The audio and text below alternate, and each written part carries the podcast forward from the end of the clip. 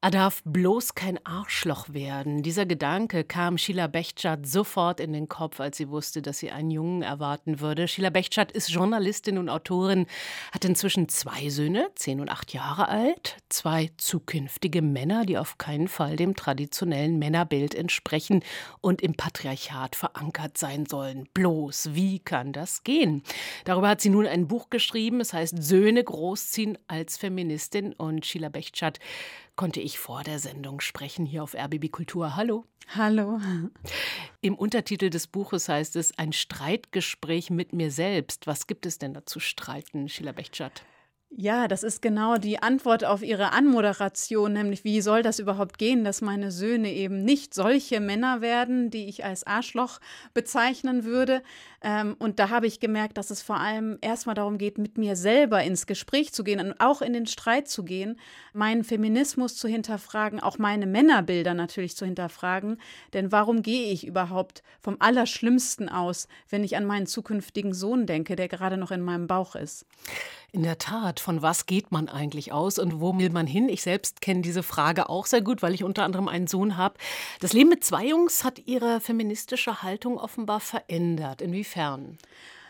Da gibt es eben wirklich erstmal zwei Herzen, die in meiner Brust geschlagen haben, sehr, sehr stark. Äh, mein Leben als Frau ist bedroht, ist weniger privilegiert, ist in vielerlei Hinsicht eben unsicher weil es Männer gibt auf der Welt. Das ist das, was mein Leben unangenehm macht. Und gleichzeitig als Mutter möchte ich natürlich, dass diese Pauschalisierung nicht gegenüber meinen Söhnen verwendet wird. Und wie gehe ich jetzt damit um?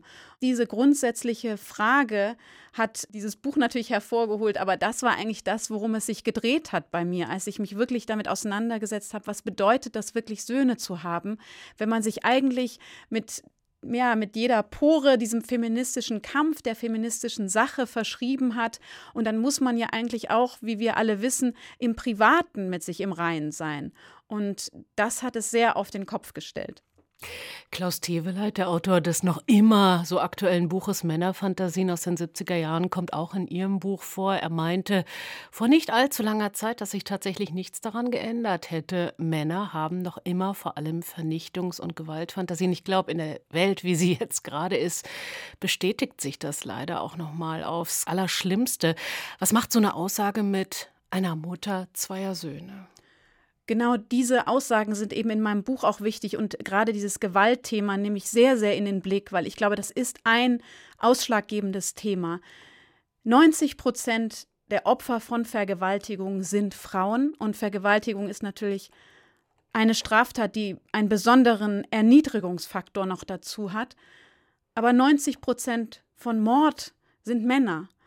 Und diese Mordtaten werden eben auch von Männern begangen. Also wenn wir uns anschauen, dass das Leben von Männern und Frauen beiden durch männliche Gewalt bedroht wird, dann ist mein Schluss, dass es darum geht, diese Allianz gegen männliche Gewalt zu vergrößern. Das ist das, also die Gewalt geht von Männern aus, ja, aber sie bedroht eben nicht nur Frauen, sondern auch andere Männer. Und ich glaube, das in den Fokus zu nehmen und zu sagen, wie können wir diese Allianzen vergrößern? Wie können wir eigentlich gemeinsam diese männliche Gewalt und alles, was mit ihr zusammenhängt, an Unterdrückungsstrukturen verändern oder auch beseitigen?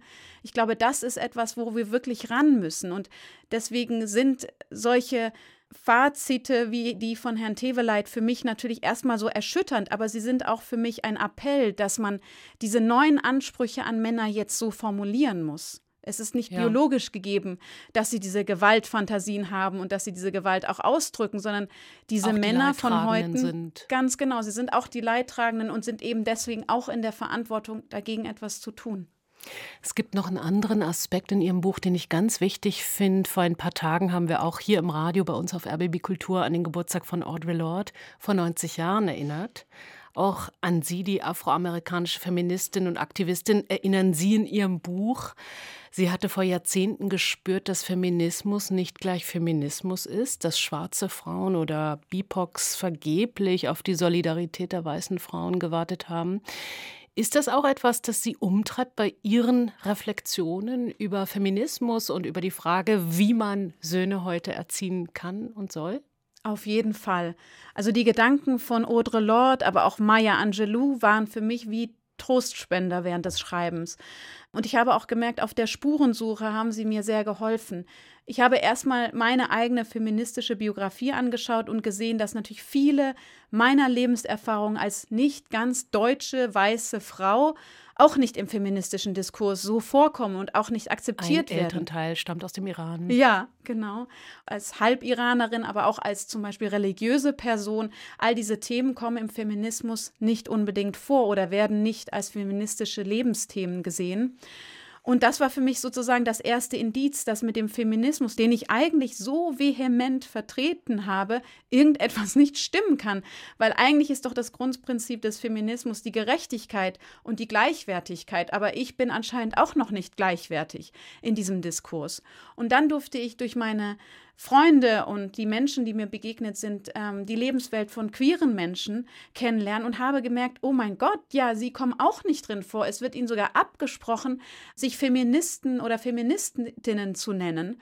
Und da habe ich gemerkt, das geht gar nicht mit dem überein, was ich eigentlich vertreten will. Und dann kam ich auch bei meinen Söhnen raus und habe gemerkt, es gibt wirklich eine Gerechtigkeitslücke in dem Feminismus, den ich eigentlich wirklich äh, ja sehr verteidigt habe. Und ich glaube aber nicht, dass diese Lücke nicht zu schließen ist. Wir müssen sie nur schließen. Und Audre Lorde ist eine, die ja auch mit weißen Feministinnen sehr stark ins Gespräch gegangen ist, was das angeht. Und ich liebe einen Brief, den sie an eine führende weiße Feministin mal geschrieben hat, wo sie ganz, ganz sanftmütig auch darauf hingewiesen hat, zum Beispiel, dass es ja nicht nur weiße Gottheiten, Göttinnen gab. Diese Frau hatte ein Buch über Gottheiten geschrieben und hatte komplett ausgespart afrikanische, indische und es gibt eben dann einen wunderbaren Brief, wo sie das darstellt und dann das zum Anlass nimmt zu sagen, warum nehmt ihr unsere Lebensrealität eigentlich nicht wahr? Denn wir sind ja genauso von Ungleichbehandlung betroffen, nur manchmal eben sogar noch verstärkter als ihr.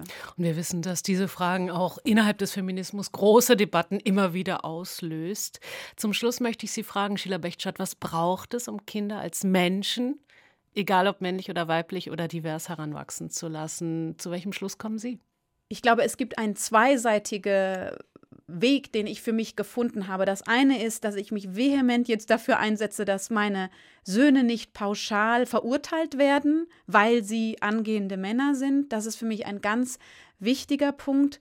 Wir dürfen auch diese Männlichkeit nicht überlassen denen, die sie jetzt gerade vor allem versuchen, sehr reaktionär wieder zu belegen. Wir müssen diese Männlichkeit wieder zurückholen in einen positiven Diskurs. Und daran angeschlossen ist der zweite Aspekt.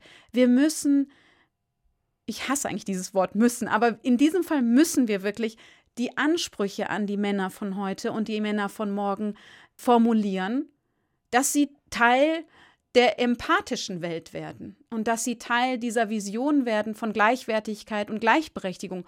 Und ich finde, diese Stimmen, diese Vorbilder, die gibt es noch viel zu wenig und ich brauche sie ganz dringend für meine Söhne. Das sagt die Journalistin und Autorin Sheila Bechtschat. Ihr Buch heißt Söhne großziehen als Feministin, ist gerade bei Hansa erschienen, 200 Seiten, 23 Euro. Und heute Abend stellt sie es im Gespräch mit der Autorin Mareike Kaiser im Pfefferberg-Theater in Berlin-Prenzlauer Berg vor. Sheila Bechtschat, danke für Ihren Besuch hier auf RBB Kultur. Vielen, vielen Dank.